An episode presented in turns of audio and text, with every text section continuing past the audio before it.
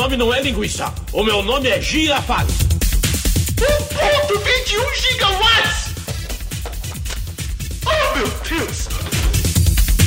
Eu não disse que seria fácil, Neil. Disse que seria verdade. Você está ouvindo Humanas Exatas.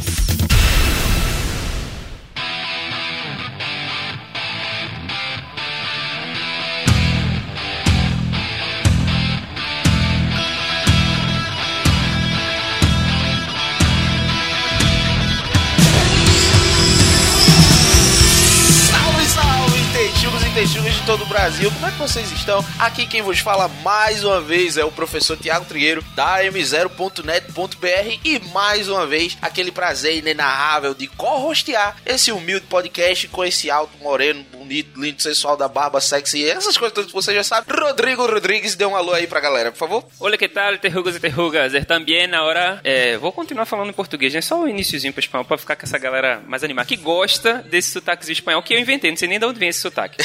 Mas enfim, tô muito feliz de estar aqui de volta e eu tô excitado, eu estou animado, eu estou empolgado, porque o tema de hoje é muito bacana e a pessoa que vai falar sobre esse tema é muito bacana. Acredito que se você for igual a mim e ler os feeds do podcast, Ninguém lê. Não. você vai ver quem é que tá com a gente agora. Ninguém lê o feed, eu leio o feed. Eu leio bula do remédio, eu leio, como é que chama? Manual de coisas que eu compro. Eu tô tentando colocar uma piadinha em cada feed. Aí só quem lê vai, vai né? Exatamente. Aí, aí o que eu tava querendo dizer é que o convidado de hoje é muito especial. Ele é parceiro próximo da gente, ele dá aula junto com a gente. E eu quero que ele se apresente. Mas antes disso, antes, não, na verdade, concomitantemente a isso, Porra. Paulo se apresenta, dá um, dá um, dá um, um salve pra galera e me diz uma música aí, qualquer. Salve texugos e texugas, parafraseando meu amigo Trigueiro.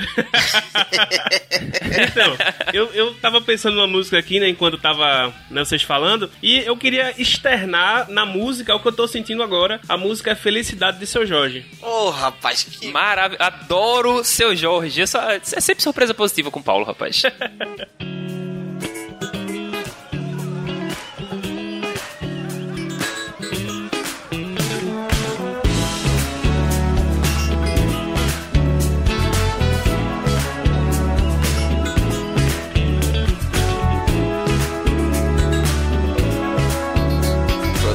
Vai, eu tô ouvindo aqui felicidade já. Pode, eu já tô ouvindo felicidade aqui. Felicidade é viver na sua companhia. Felicidade é estar contigo todo dia. Felicidade é sentir o cheiro dessa flor. Felicidade Essa música eu sei de quais salteadas, eu nem preciso ouvir, tá tocando na minha mente aqui. é viver na sua companhia.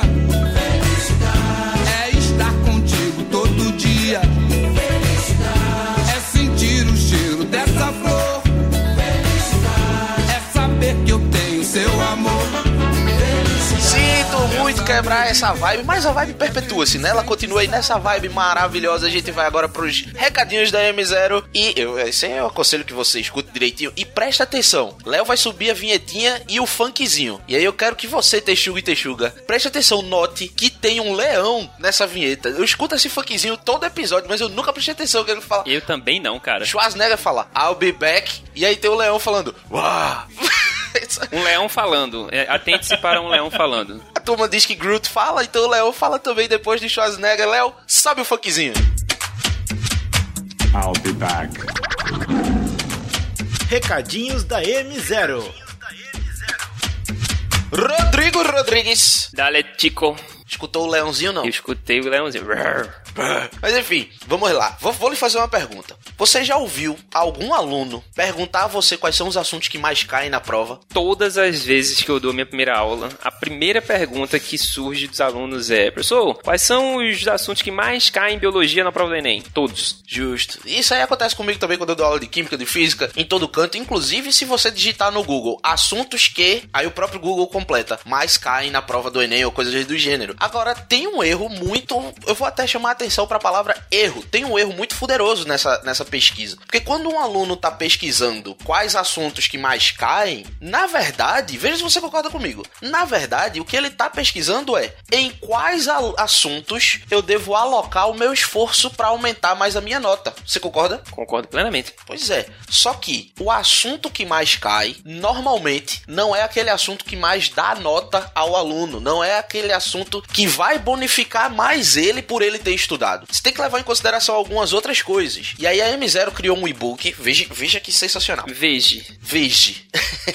a M0 criou um e-book sobre o top 3 assuntos de biologia, o top 3 de química e o top 3 de física, por enquanto só em ciências da natureza, mas o próximo a gente vai fazer de humanas também, de linguagens, de matemática e tudo mais, dos assuntos que mais te dão nota ao estudar, que mais te beneficiam se você estudar. Por quê? Vou levar, veja, veja a diferença. E aqui eu queria chamar a atenção do querido amigo ouvinte para que a quantidade de assuntos que mais caem não necessariamente refletem na quantidade de assuntos que mais te dão nota. Perfeitíssimo. A primeira coisa que você tem que tirar daí, dessa lista, é assuntos de conhecimento geral. Questões de conhecimento geral, no caso. Você pegar uma questão, por exemplo, de programa de saúde. Programa de saúde sempre aparece nas listas de assuntos que caem muito, porque toda prova tem lá uma questãozinha de programa de saúde. Só que às vezes ele tá falando de dengue, às vezes ele tá falando de AIDS. São doenças que você consegue entender, você consegue acertar aquela questão sem necessariamente ter estudado o programa de saúde. Isso. Então, uma lista que te diz estude programa de saúde, na verdade, ela pode estar né, equivocada, porque são assuntos que você acertaria sem ter estudado. Aí, o que, que eu fiz? O que, que a M0 fez, na verdade, né? A gente voltou, a gente analisou todas as edições do Enem desde 2009 e a gente riscou todas as questões de conhecimento geral. Essa foi a primeira coisa que a gente fez, né? Riscou. Conhecimento geral não entra nesse book. Depois disso, a gente ranqueou as questões, atribuindo pesos às seguintes. A gente não olhou só quantas vezes ela era cobrada, não. A gente olhou quantas vezes ela apareceu. Essa foi uma das coisas. A segunda coisa que a gente olhou foi em quantas provas ela apareceu. Porque não adianta ela ser cobrada 10 vezes na primeira prova e depois nunca mais ser cobrada. A quantidade de provas influencia também. Perfeito. Aí a gente olhou também a facilidade de aprendizado, ou seja, se a- a- dois assuntos empatam em tudo. Você tem, por exemplo, pilhas e estequiometria. Empatou em quase tudo. Só que estequiometria é muito mais fácil de você aprender do que pilhas. Então a gente analisou isso também. A gente analisou a importância para outros assuntos. Por exemplo, de novo, pilhas e estequiometria. Pilhas você aprende e você vai entender bem de pilhas e de eletrólise. Estequiometria você aprende, ele vai te ajudar em estequiometria, vai te ajudar em pilhas e eletrólise, vai te ajudar em, em mol, vai te ajudar em gases, vai te ajudar em termoquímica. Deu pra entender, né? Quanto mais importante para outros assuntos, mais pontos ganhou na nossa lista também. E por último, e mais importante, a relevância desse assunto para a TRI. Porque tem assuntos que te bonificam mais por causa da TRI. Tem o critério alfa, critério beta. A gente vai mais pra frente fazer um e-book também sobre TRI avançada. Mas por enquanto a gente não tá explicando esses, essas questões avançadas da TRI. Tem no YouTube se você tiver curiosidade. Demora um tantinho, não é tão palatável, mas tem. e aí a gente levou em consideração tudo isso também pra elencar. E aí a gente chegou no top 3 de assuntos e eu vou te dizer, vice. Diz pra mim. Digo, não é igual a esses que a gente tem, na- que a gente encontra nas listas de internet, não. Todas, Isso. todas as três disciplinas, o top 3 ficou diferenciado. E além de te dizer os assuntos, eu te dou também dicas de como aprender esses assuntos. Te dou dicas de documentários que têm relevância para esse assunto. Te dou dicas de, de fixação, de questões e tudo mais. Tudo isso tá no e-book também. A gente não tá te dando somente qual é o top. A gente também tá te falando coisas relevantes sobre esses assuntos. Tem um bônusinho no final, mas também não quero dar spoiler não. E o link para você comprar esse e-book tá na descrição. Agora me pergunta o preço. Qual o preço, Trigueiro? Menos do que o que você gasta no McDonald's quando você vai para lá comer. Exatamente. Agora o preço, o preço mesmo, eu não vou te dizer não, você tem que né, tocar no link aí, dar aquele touch, dar aquela visualização. Clica no link lá que você vai vai vai saber de tudo que Trigueiro tá falando. Eu, se fosse você, não ficava moscando, já ia logo comprar esse book, que não é porque foi a gente que criou, não é porque foi a M0 que criou não, mas tenho certeza que vai te ajudar bastante, principalmente nesses tempos atuais, onde a gente não tem tanto acesso, assim, às aulas padrão. Perfeitíssimo. Você, você não colocaria o seu nome num negócio que você não gosta. Exatamente. Você viu o e-book aí. Vi sim, o e-book tá muito bem feito, na verdade, assim, o e-book tá maravilhoso. Eu, se fosse você, não, eu não colocaria o meu nome, como o Trigueiro bem falou, numa coisa que eu não achasse que seria bacana, que seria legal. Justíssimo.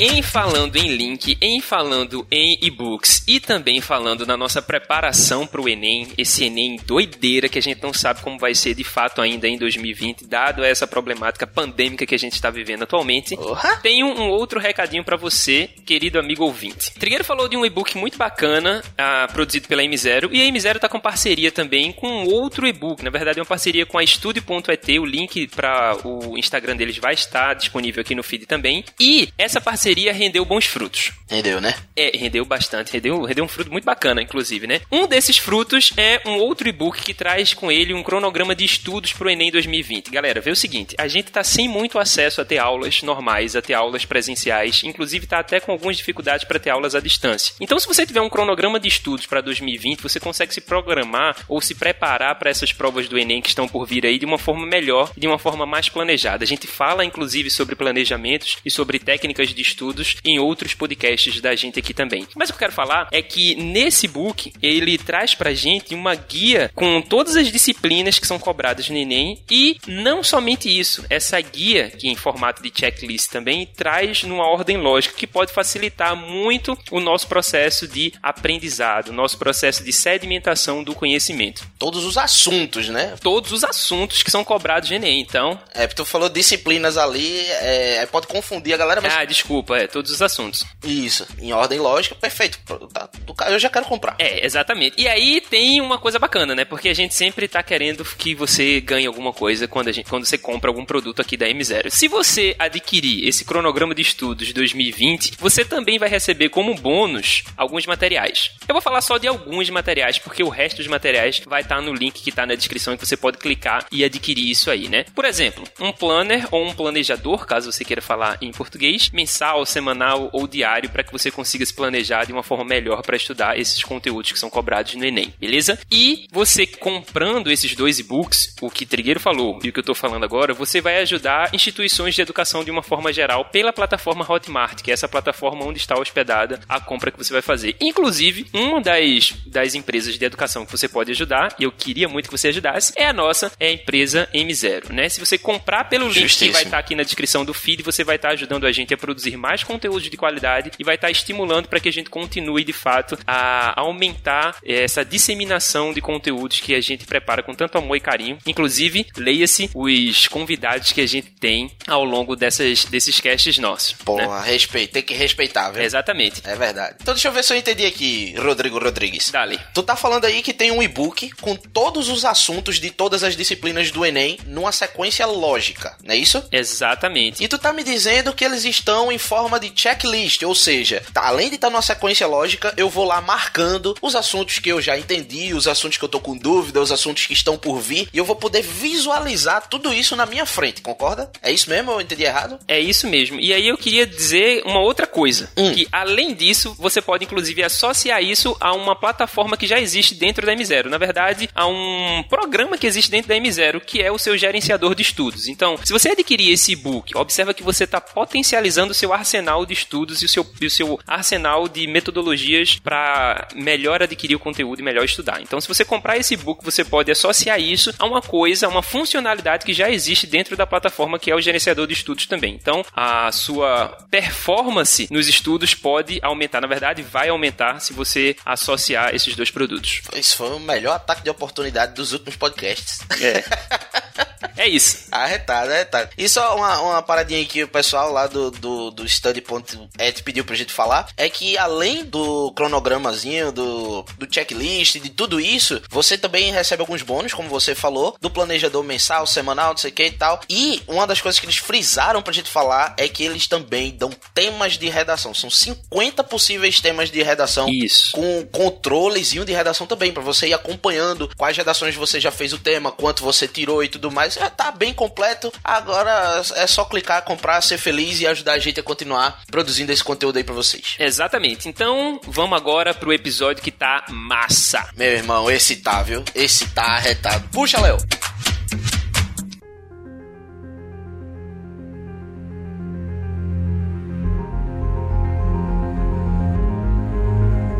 Pois é, e pra começar a conversar sobre essa temática bacana que eu acredito, eu tenho fé, eu tenho fé nos nossos ouvintes, que eles leem o feed. Não consegue, né? Então, que vocês já sabem o que a gente vai falar, a gente vai falar sobre coisas que envolvem a matemática. E não é aquela coisa chatonilda que a gente está, ou que ensinaram a gente a se acostumar dessa forma, né? Na verdade, eu sou um entusiasta matemático também, eu sou biólogo, mas eu amo matemática e eu acho que a matemática vai estar em tudo. E para começar a falar sobre a matemática em tudo, Paulão, o microfone é todo seu, cara. Então, além de falar da matemática que tá literalmente em tudo, eu queria fazer uma mágica com vocês, posso? Tu vai fazer uma mágica no podcast aqui agora, isso é pior. Minha gente, isso é, isso é inédito. Eu, eu sou o cara que ouço muitos podcasts, eu ouço de, de verdade muitos podcasts, e nunca vi, é óbvio, porque ninguém também nunca viu, mas eu nunca ouvi uma mágica em podcast. Vai ser a primeira vez e eu vou participar, tô, tô, tô empolgado. Pois é. Então, a mágica, ela, ela, como é que ela vai se dar? Eu vou adivinhar, vou descobrir a partir da, da matemática o pensamento de vocês, certo? De alguma forma. Meu Deus, tô com medo. Eu quero que vocês dois pensem em alguma peça de dominó. Ah, ah então Tá, é de boa. pensei. que ia invadir aqui eh, a minha mente. É, porque meus pensamentos nessa quarentena, eles estão, digamos, anárquicos. É porque essa é a segunda mágica. A de invadir os pensamentos é a segunda mágica. A primeira é só a introdução ao, Ah, tá certo. à invasão do pensamento. A gente vai parar na primeira. pensei aqui. Pensei, pensei. Mas eu pensei também. Eu pensei também. Agora eu quero. ve- veja, perceba que essa mágica, essa matemática, como eu costumo chamar, ela não é daquelas que você é, já consegue descobrir como é, como é que foi feita, porque multiplica aqui, aí depois divide, aí depois um com o outro se cancela. Você vai ver que é um processo fluido. Vamos lá. E eu não vou ficar tentando adivinhar, não, porque eu acho que isso estraga um pouco da diversão. Você vai mandar, eu vou fazer aqui. Precisa de calculadora ou não? Eu também, eu vou na, eu vou na fluidez aqui. Você fala, eu tame. Fala, eu tame. Pronto. Agora eu quero que você escolha um dos dois números da peça. Qualquer um dos dois. Certo, escolhi. Escolhi o mais fácil de fazer conta. Agora, multiplica esse número por 5. Beleza. Também. Agora some com 7. Porra, aí fudeu. Aí vai ficar difícil de fazer conta. Já fiz aqui. Bora, Trigueiro, tu é de exatas. Tô, tô aqui, tô aqui. Eu tô envergonhando a classe de exato. Cheguei, cheguei, vá. Somei com 7. Agora multiplique por 2. Uhum. Multiplique por 2. Certo. Multipliquei por. Vocês estão fazendo certo agora? Eu acho que eu tô. Eu, eu, eu tô achando que eu tô, mas vamos, vamos ver aqui, né? Meu irmão, se eu errar, vai ser uma vergonha pra todos os engenheiros do. do Então, do recapitulando. esco- Certo, cheguei. Escolheu o número, multiplicou por 5, somou com 7, multiplicou por 2. Foi. Sim. E agora some o outro número da peça que você não usou. Somar ao outro número da Esse resultado somado ao outro número da peça que eu não usei. Isso. Certo. Tá, foi. Deu quanto teu, Rodrigo? 74. 74. Isso. Você pensou. Deixa eu. Vamos lá, vou, vou, vou, vou invadir o seu pensamento. Ai, Jeová! Você. você pensou em um número que ele é o final da família dos brancos. Verdadeiro. E ele é o branco pior que tem pra se fechar um jogo. Verdadeiro. 6 e branco.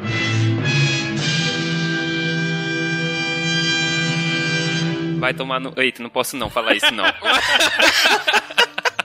Acertou, miserável! Trigueiro, qual foi o teu? Eu não quero dizer não. Vai, chego, terminou em 26. Tu fez a conta certa, né? Eu, Não pode dar 26, não. Vamos recapitular. 3 vezes 2, 8. Acertou, miserável. Não, eu, eu acho que eu errei. Eu, eu acho que eu errei mesmo. Eu acho que eu escolhi um número no meio do caminho, eu fiz como se fosse o outro. Bem, se você. Se você. Eu acho que dá 24. mentalizou mesmo esse número, porque assim, é pelo processo da mente. Se você mentalizou esse número, vai ser.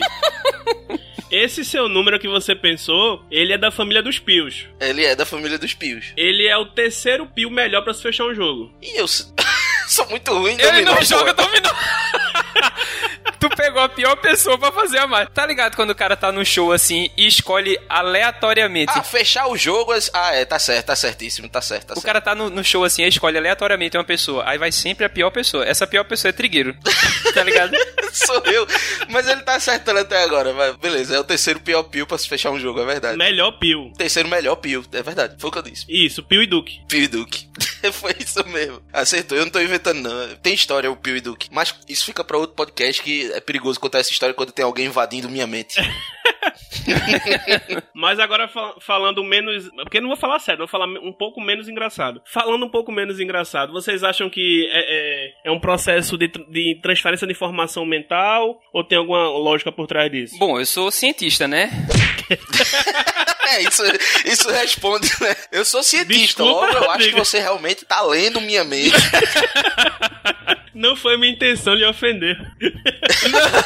não, não foi nem, não foi nem nessa, nesse sentido. Foi dizer assim, bicho, cientista parte do princípio do ceticismo ou da falseabilidade de, de uma hipótese, né? A gente vai testar a falseabilidade dessa hipótese. Traduzindo, bitch please. É, eu acredito que tem, tem raciocínio lógico aí no meio, não é possível. O cara não, não invadiu a minha mente, não. Não, vamos nessa. Eu fico pensando assim, 7 é primo, e você tá misturando multiplicações com somas. E aí, tá- o que me leva a crer que, sei lá, deve ter algum tipo de tabela de resultados possíveis aí e tudo mais. Trigueiro, tu errou Bicho, a e- conta, Trigueiro. Tu não vai conseguir fazer o raciocínio da conta, Trigueiro. Tu tá querendo meter essa pra gente, cara.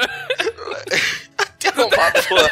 Eu errei o número pra fazer a conta. Ele disse multiplique por 5, aí eu multipliquei o pio. Aí depois ele disse some 7, aí eu tratei como se fosse o Duque, tá ligado? Foi pra 17, mas depois eu recalculei. Deu tudo certo. Foi... Eu acho engraçado porque, assim, eu se- quando eu vou trabalhar equações, é, eu sempre começo com esse, com esse jogo. E eu acho engraçado que todo mundo, assim, 100% fala que eu tenho uma tabela na cabeça. E a partir do resultado que você vai dar, eu já associo um resultado. Bicho, é, é um gasto de, de, de, de cérebro com uma coisa tão trivial, né? Tão. Exatamente. Enfim, não é uma tabela. Assim, eu sei o nome de todo mundo decorado de Game of Thrones, então esse negócio de gasto de cérebro tá de boa pra mim aqui.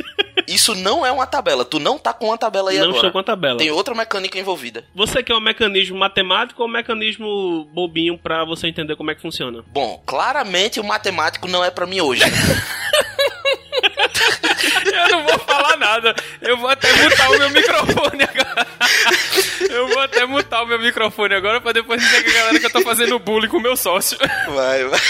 O raciocínio bobo é do resultado que você me der, eu subtrair 14. Mas isso é uma lei pra tudo. Isso é é uma, é uma lei matemática, tipo, Não, a lei pra tudo não, não é, não é tipo os 10 mandamentos. eu vou refazer. Uma lei matemática nesse sentido. Ou seja, é uma metodologia pra essa aplicação. Pra dar 14? É, subtrair 14 é uma metodologia que você usa que, que rola. Tá incompleto, pô. Você pega um número qualquer, subtrai 14, dá um número, como é que tu adivinha dois? Não, então. Quando você equaciona, porque, como eu falei, eu sempre trabalho com- essa mágica, essa matemática, nas aulas de equação. Quando você equaciona o passo a passo que eu, que eu vou lhe dar, vai dar um número na forma 10x mais y mais 14. Sim. 10x mais y é 10 vezes um número, o primeiro número que você escolheu, mais o segundo número. Sim. E mais 14. Quando você tira o 14 da equação, só sobra os dois números que você escolheu. Por exemplo, Rodrigo, tu me deu que número? 74. 74. N- não, qual era a peça dominó mesmo que tu deu? 6 e branco. Pronto. 10 vezes 6,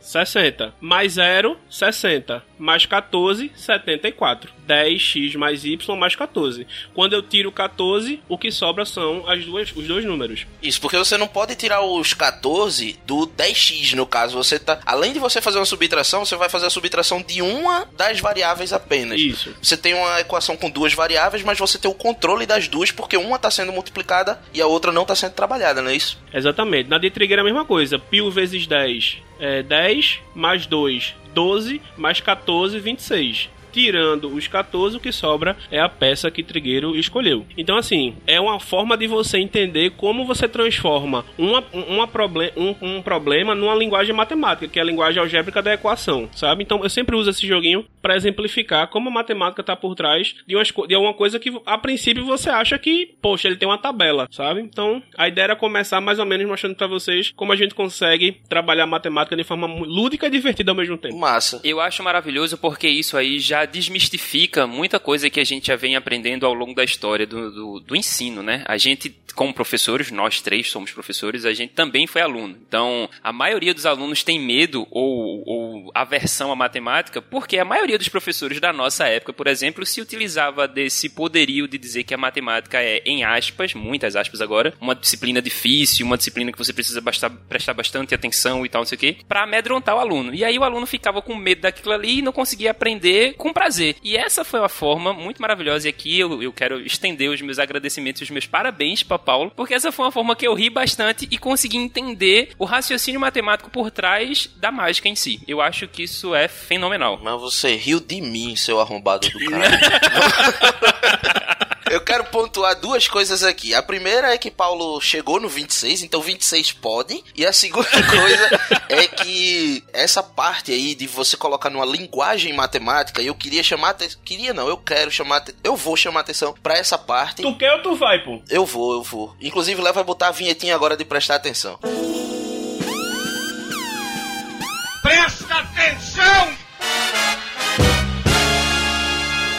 Paulo usou o termo linguagem matemática. Eu não quero entrar na parte de linguagens aqui, de linguística, melhor falando, apesar de que tem um filme espetacular. É A Chegada, não, a origem. Não, como é o nome daquela porra daquele filme? Eu sei que em inglês é The Arrival, que é do, do ZT que chega. Assim. A chegada. A Chegada. Eu pensava que esse A Chegada era o de Leonardo DiCaprio. Esse filme. O Leonardo DiCaprio é o regresso. Isso, isso. Ele fala muito bem sobre a forma que a linguagem que você utiliza influencia na mente do ser humano. A gente, inclusive, numa das lives da M0, a gente debateu isso, por exemplo, em francês, o número 80 se fala, e perdão aí pela minha pronúncia lixosa agora, se fala 80, e 80 significa 4 vezes 20. O número 80, o nome do número 80 literalmente significa 4 vezes 20. E aí, isso não serve somente pro número 80, né? Mas vários números em francês, o nome do número é a conta que você faz para chegar nele. Isso faz com que uma pessoa francesa que se, adep se, se, se adapte a esse tipo de linguagem faça contas mais rápido. Da mesma forma que lá nos Estados Unidos, você não diz você pega a direita daquela rua. Não, você diz vai naquela rua e depois siga a sudoeste. E aí, isso, como todo mundo usa esse tipo de linguagem, o senso de direção do americano é muito mais apurado. Ele sabe. Hoje em dia eu ligo o GPS, ele diz siga na direção sudeste, eu mando ele tomar no. né? Porque eu não sei onde é o sudeste. Isso vai, assim, a, a linguagem que a gente usa, ela interfere diretamente na, no poder de, de percepção do nosso cérebro. E aí, Paulo falou de linguagem matemática, e a gente vê muito disso, inclusive nas questões do Enem. Tem questão que diz assim: Fulano recebe de mesada o triplo do quádruplo do que Ciclano é, recebe. Então você pegar essa informação textual em português, na linguagem português e traduzir para a linguagem matemática, foi exatamente o que Paulo fez com esse exemplo. E aí, é, só corroborando com o que você falou, um, um dos principais tópicos né, de, de falha dos candidatos nas provas de matemática do Enem é a má interpretação dos problemas. Né?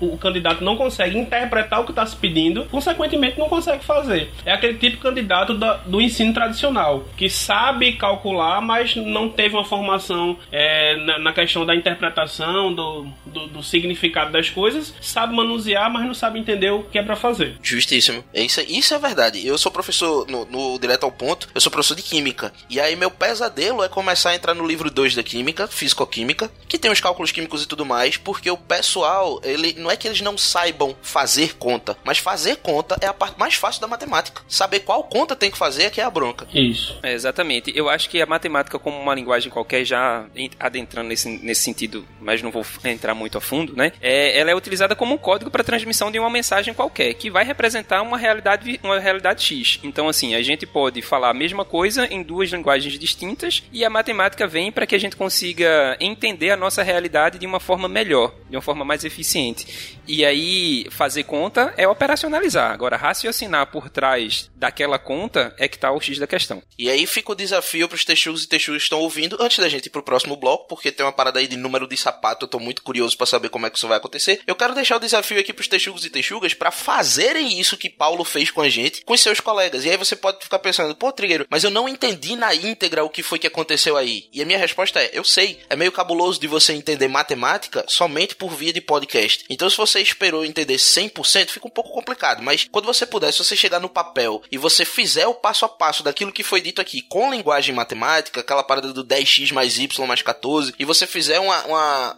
uma engenharia reversa, por falta de expressão melhor, nisso você vai entender na íntegra o que foi feito aqui e como a linguagem matemática pode ser traduzida a partir da linguagem em português. Exatamente.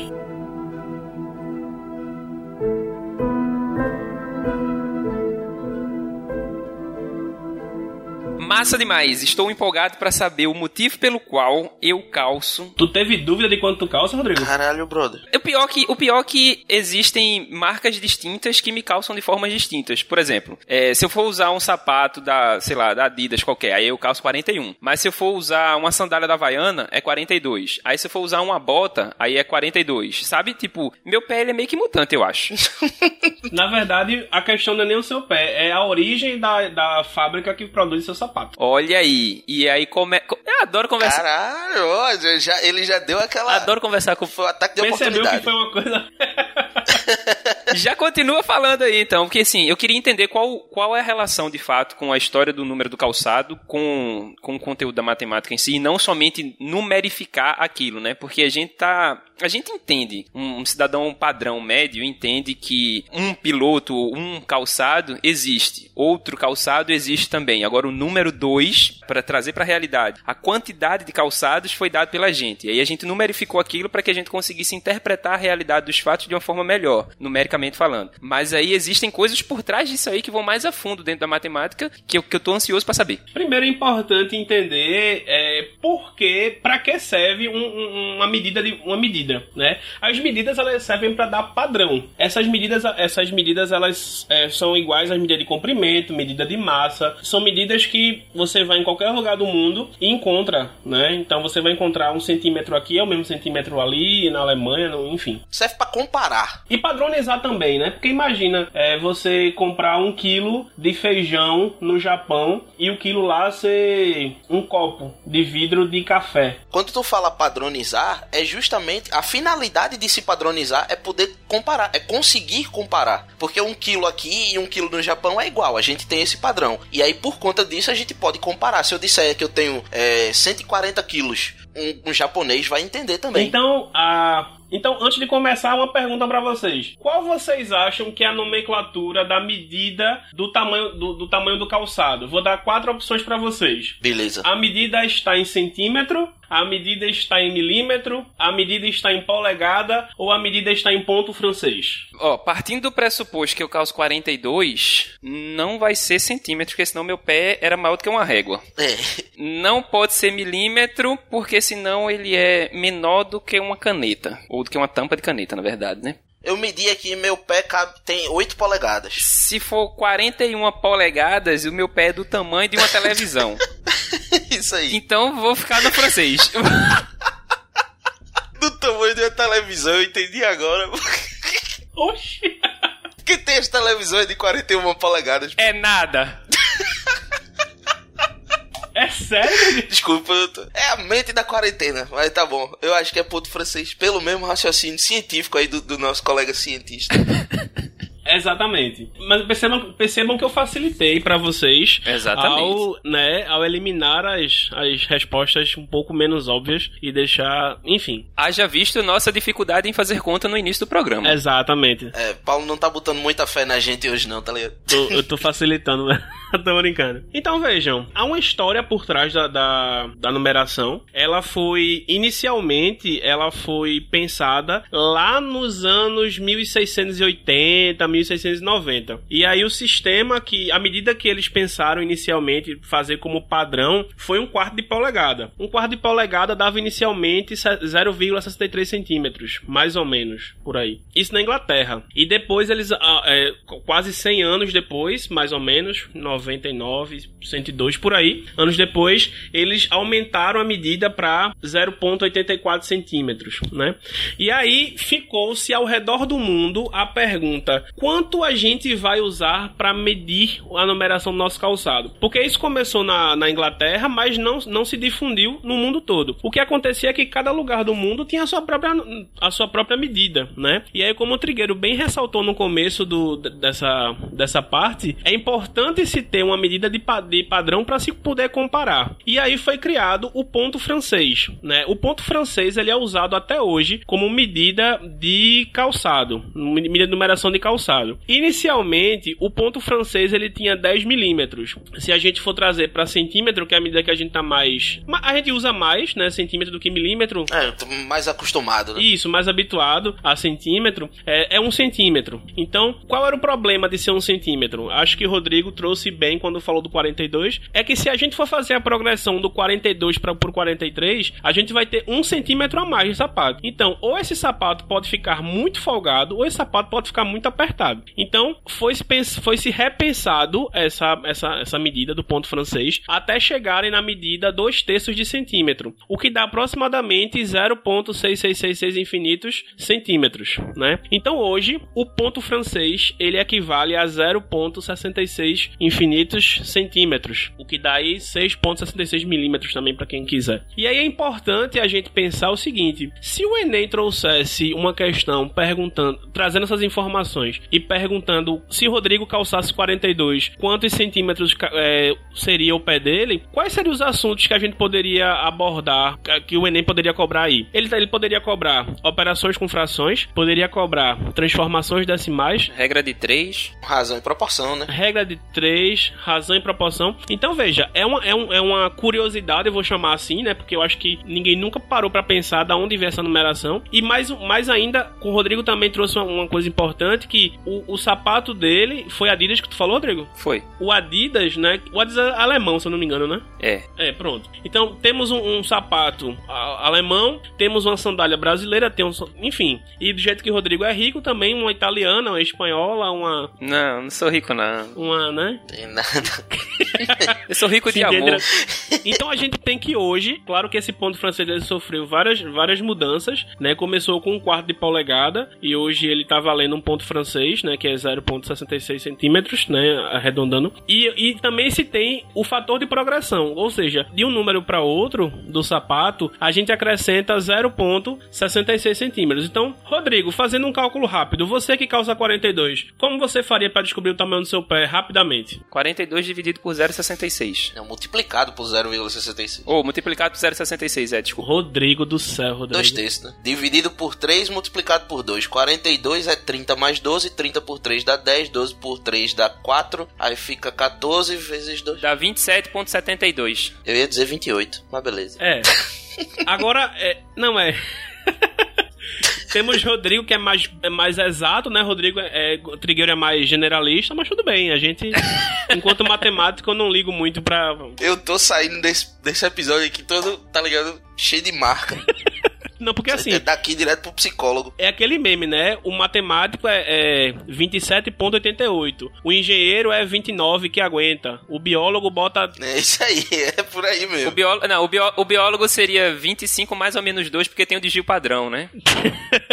Pronto. Acho que você considerou o desvio padrão então. Porque é aquele negócio, né? Tem as casas decimais que são dízima. E aí, se você fizer na calculadora, você vai ter um resultado que desconsidera as infinitas casas decimais. Quando na verdade 0,666 é, eu só usei duas casas decimais, porque assim, é justamente tipo, essa se a gente tá trabalhando com centímetros, e aí já fica difícil pra humanidade entender o que é 1.5 centímetros, entender o que é 1.516 centímetros, e aí fica, fica mais difícil ainda, né? Você tá certo, você tá certo. Mas assim, é, é, é importante frisar, agora que, que a gente acabou essa parte do, do, do debate da numeração, é, o quanto a matemática tá na, na, no dia a dia da gente e o quanto a gente usa a matemática para N coisas que às vezes a gente não percebe. A gente se pegou agora fazendo operações matemáticas, né? Trigueiro de cabeça, Rodrigo com auxílio de, de um instrumento tecnológico. O nome de calculadora estranho da porra. E aí, pra, pra finalizar, quem, quem, quem. O ponto francês ele se dá esse nome porque justamente começou. Quem fez essa revolução foram os sapateiros de Paris, né? Por isso que ponto francês. Né? Eles perceberam que se a, o ponto de progressão, o fator de progressão fosse de um centímetro para cima ou para baixo, é, o sapato ele poderia ficar mais apertado ou mais folgado e muita gente ficaria mais propenso a não comprar esses sapatos. E aí, pensando nisso, eles arredondaram né, esse, esse fator de progressão para dois terços de um centímetro, que é o até hoje. Levando em consideração apenas que alguns países adaptam esse ponto francês é, é, em algumas escalas. Por exemplo, é, o Brasil ele não começa a escala da numeração no zero, começa no menos dois, porque ele considera mais dois pontos franceses no sapato. Tem países que consideram o ponto francês a medida exata do sapato. Então cada país adapta ao ponto francês. Por isso que eu ia falar de Rodrigo, por isso que o sapato dele é, calça um número, a sandália calça outra, é, a percata calça outra. Entendi, velho. Que foda. Isso é muito doido. Isso é muito doido também, porque a gente não usa uma unidade de medida padrão, né? Tipo assim, sei lá, o Sistema Internacional de Medidas adota, supondo aqui agora, centímetros. A gente poderia facilitar a parada inteira e, tipo, generalizar pra tudo, né? E foi uma redundância que eu falei agora, porque generalizar já é pra tudo.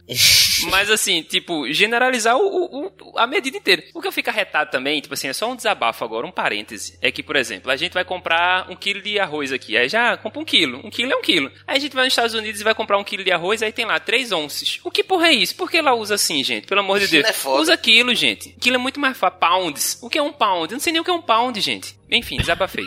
Desabafei. Hashtag. hashtag, Informei. hashtag vamos, hashtag vamos usar a unidade de medida padrão. Um ponto francês aí, todo mundo. Ó, deixa eu falar uma parada aqui que é pertinente. Que na verdade não é pertinente, mas eu quero falar. 2008 eu conheci dois brothers que estão comigo até hoje na vida. Um em vida e o outro já tá no outro plano. Um deles é Duda. E eu conheci os dois, um pulando nas costas do. Ninguém se conhecia, nenhum dos três. Mas a gente tava numa algazarra lá em Garanhuns e aí um pulou nas costas do outro, no meio da farra lá, começou a gritar. É assim que se formou a amizade. E aí Duda, que, que é um caraltão grande, gigante assim, parece um panda. E Rani, que é o que já faleceu, e parece um grilo. Rani pulou nas costas de Duda, Duda começou, porra, minha sandália torou, não sei o que. Relaxa, pô, amanhã a gente vai ali na vendinha e compra outra sandália pra tu. Sandália desse chinelo de dedo normal, sabe que de vez em quando quebra. Aí ele falou, não consigo não, é um inferno achar. Por quê? Porque eu calço 51. Meu amigo, a gente olhou pro pé dele. Se ele fosse um nadador, ele já era, já tinha uma nadadeira implantada. Era uma prancha, meu irmão. E aí, segundo esse cálculo aí, de no caso valer 2 terços de centímetro, 51 ponto francês dá 33.66. 34 centímetros, porra. O pé do cara tem 34 centímetros. Eu vou postar no Instagram da M0, pra quem segue, né? Arroba m0.net, tudo escrito. M-Z-E-R-O-P-O-N-T-O-N-E-T. Vou postar uma foto do pé dele do lado do pé da esposa dele. É abismal, velho.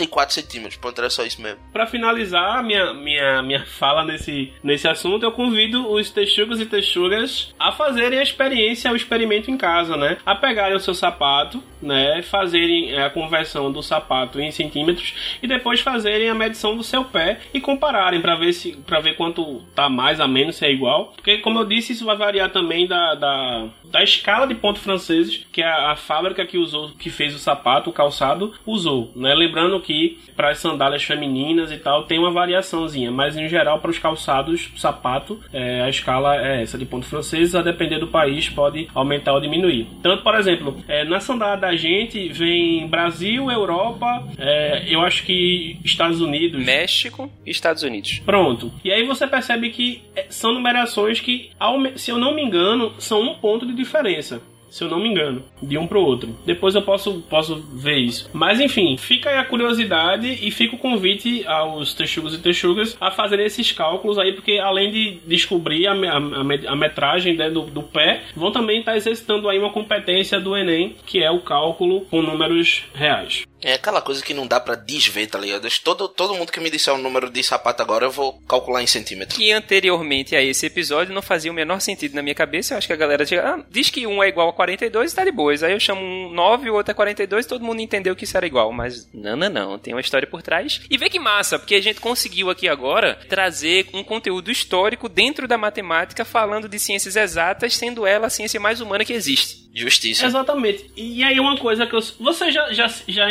imaginaram trabalhar a questão do racismo na matemática? Vê que irado. Agora você ganhou um ouvinte. Agora, meu velho, você ganhou. Dei aquela travada aqui. Eu quero fazer uma pergunta a vocês. Na escola, vocês já aprenderam ou estudaram a matemática, o processo de operacionalização do- do- dos números? O processo africano, Não, nunca. Eu não sabia nem que tinha, mano. o processo japonês, Talvez não. Não, mesmo não. A matemática que a gente estuda é uma matemática eurocentrista. É total, inclusive o mapa é eurocêntrico, tudo no que é ensinado é eurocêntrico, né? Exatamente. Então, cabe para um, um debate futuro, não sei, até que ponto a matemática ou o processo de ensino da matemática ela é racista ou não. Vai caber, com certeza. Esse vai ser o nosso próximo Hora do Intervalo, junto com, não o próximo na seguida, mas o próximo já já. O próximo com Paulo, com certeza, né? Com Paulo, com certeza, sim. Já anotei, já anotei aqui. É uma coisa que eu acho interessante, por exemplo, quando aparece, quando aparece no, no Facebook ou em, em outras plataformas uns vídeos de um pessoal fazendo as operações de uma forma diferente. Aí o pessoal pega e acha engraçado, sabe? Como se a gente fizesse o certo e eles fizessem errado. Só que não há, não há essa, essa, esse entendimento de que os processos de alfabetização matemática, eles são diferentes em diferentes partes do mundo. Exato. A gente aprendeu de um jeito porque a gente foi instruído, né? A gente foi culturalizado, não sei se a palavra é essa, dessa forma. Isso. Mas existem outros tantos processos de, de, de chegar no mesmo resultado de cálculo, tantos outros pensamentos. E aí eu estendo esse convite de, de, do estudo da matemática africana, por exemplo, a filosofia, a história, a tantas outras coisas, né? A, e a oriental também, né? Japão, China. Porra, bota fé, velho. Na verdade, eu acho que a gente pode, a gente pode até externar isso para a realidade em si, né? Se a gente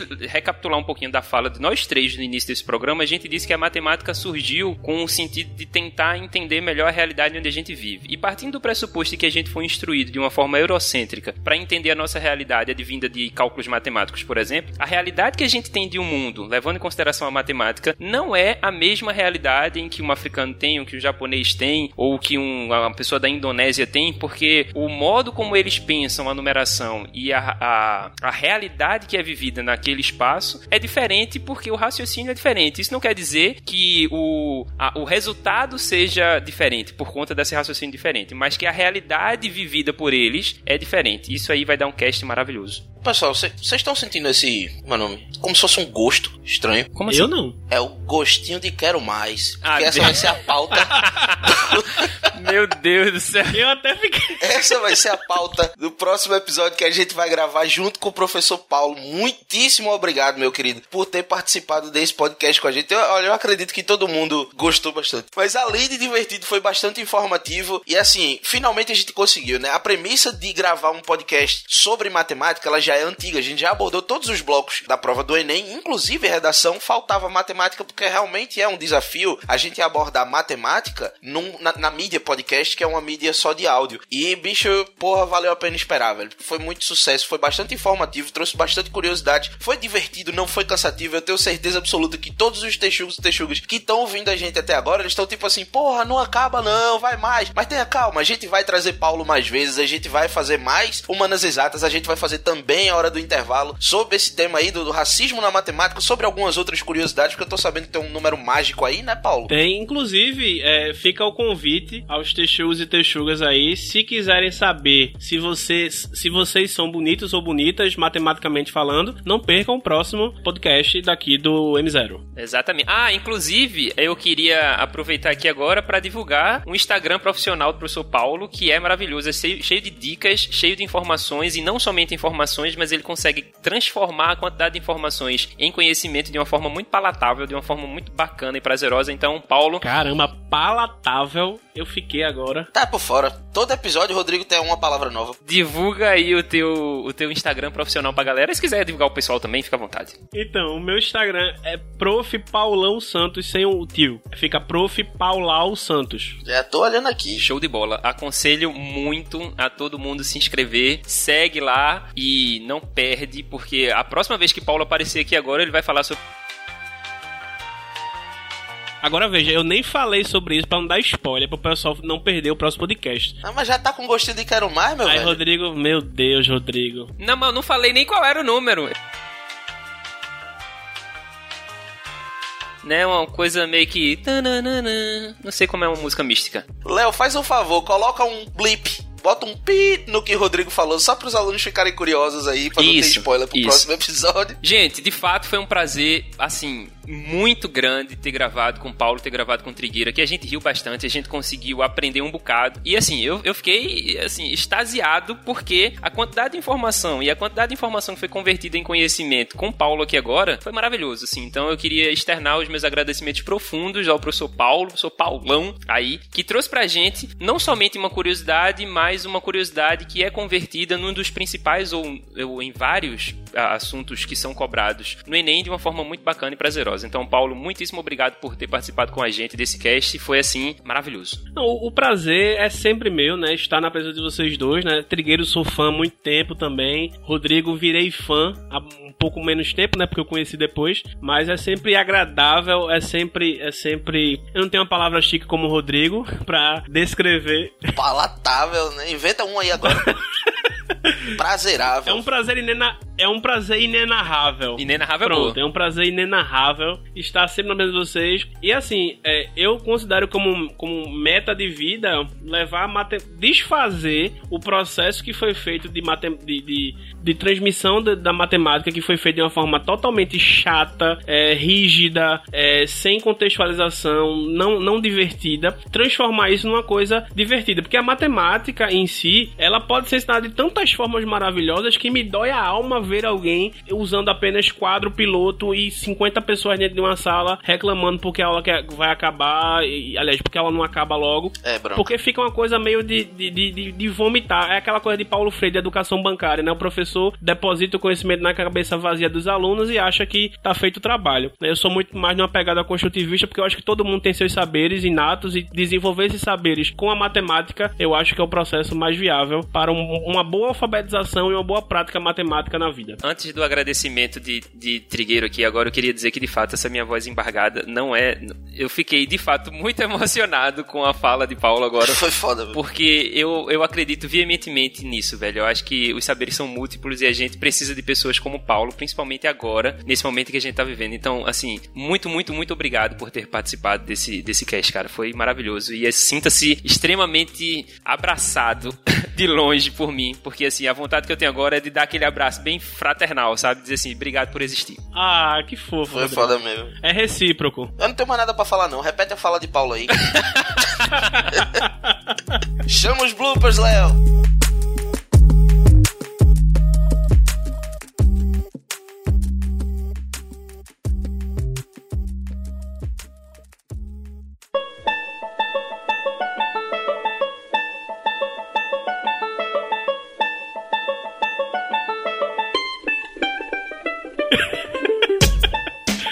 Mas veja, o, o raciocínio.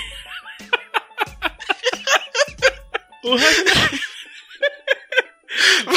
Pronto, fodeu. Ligaram o menino aí. Não, vai, não tem mais episódio hoje. Pronto. Peraí. Pronto. Vai, pronto. Vai O dar certo, vai dar certo agora. é você do resultado que a pessoa. Calma, para. Concentra. O menino tá morrendo, Meu porra. Deus, Muttley, pegue o pombo. A risada foi igual. É, foi mesmo. Igualzinho, velho. Não, era só pra parecer que eu tava surpreso por ter acabado. Assim. Puta que. Caramba, mas voou, velho, esse episódio. Eu acho que esse episódio foi um dos mais prazerosos que eu já gravei. Sério mesmo. Divertidaço. Eu tive duas crises de riso. Paulo teve uma que quase não parou. É, que imitou Muttley. Não, e o Rindo. pior que meu apelido na escola Aquele era, riso era que não Muttley. tem mais gás, aí vai só no pito, tá ligado? Só no-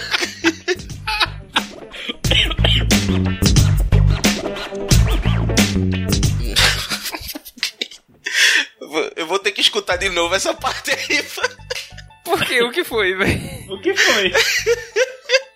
Eu, eu fiquei tentando entender. Eu não sei. Desculpa. Corta essa parte, Léo. Eu, eu, eu. Ok. Oxi. Vai.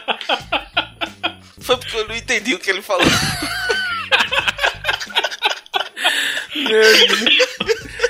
Paulo, você já pode começar a falar do calçado. Depois a gente organiza É verdade, isso na é edição. verdade. Desculpa, Léo, desculpa. E desculpa, Rodrigo. Vai.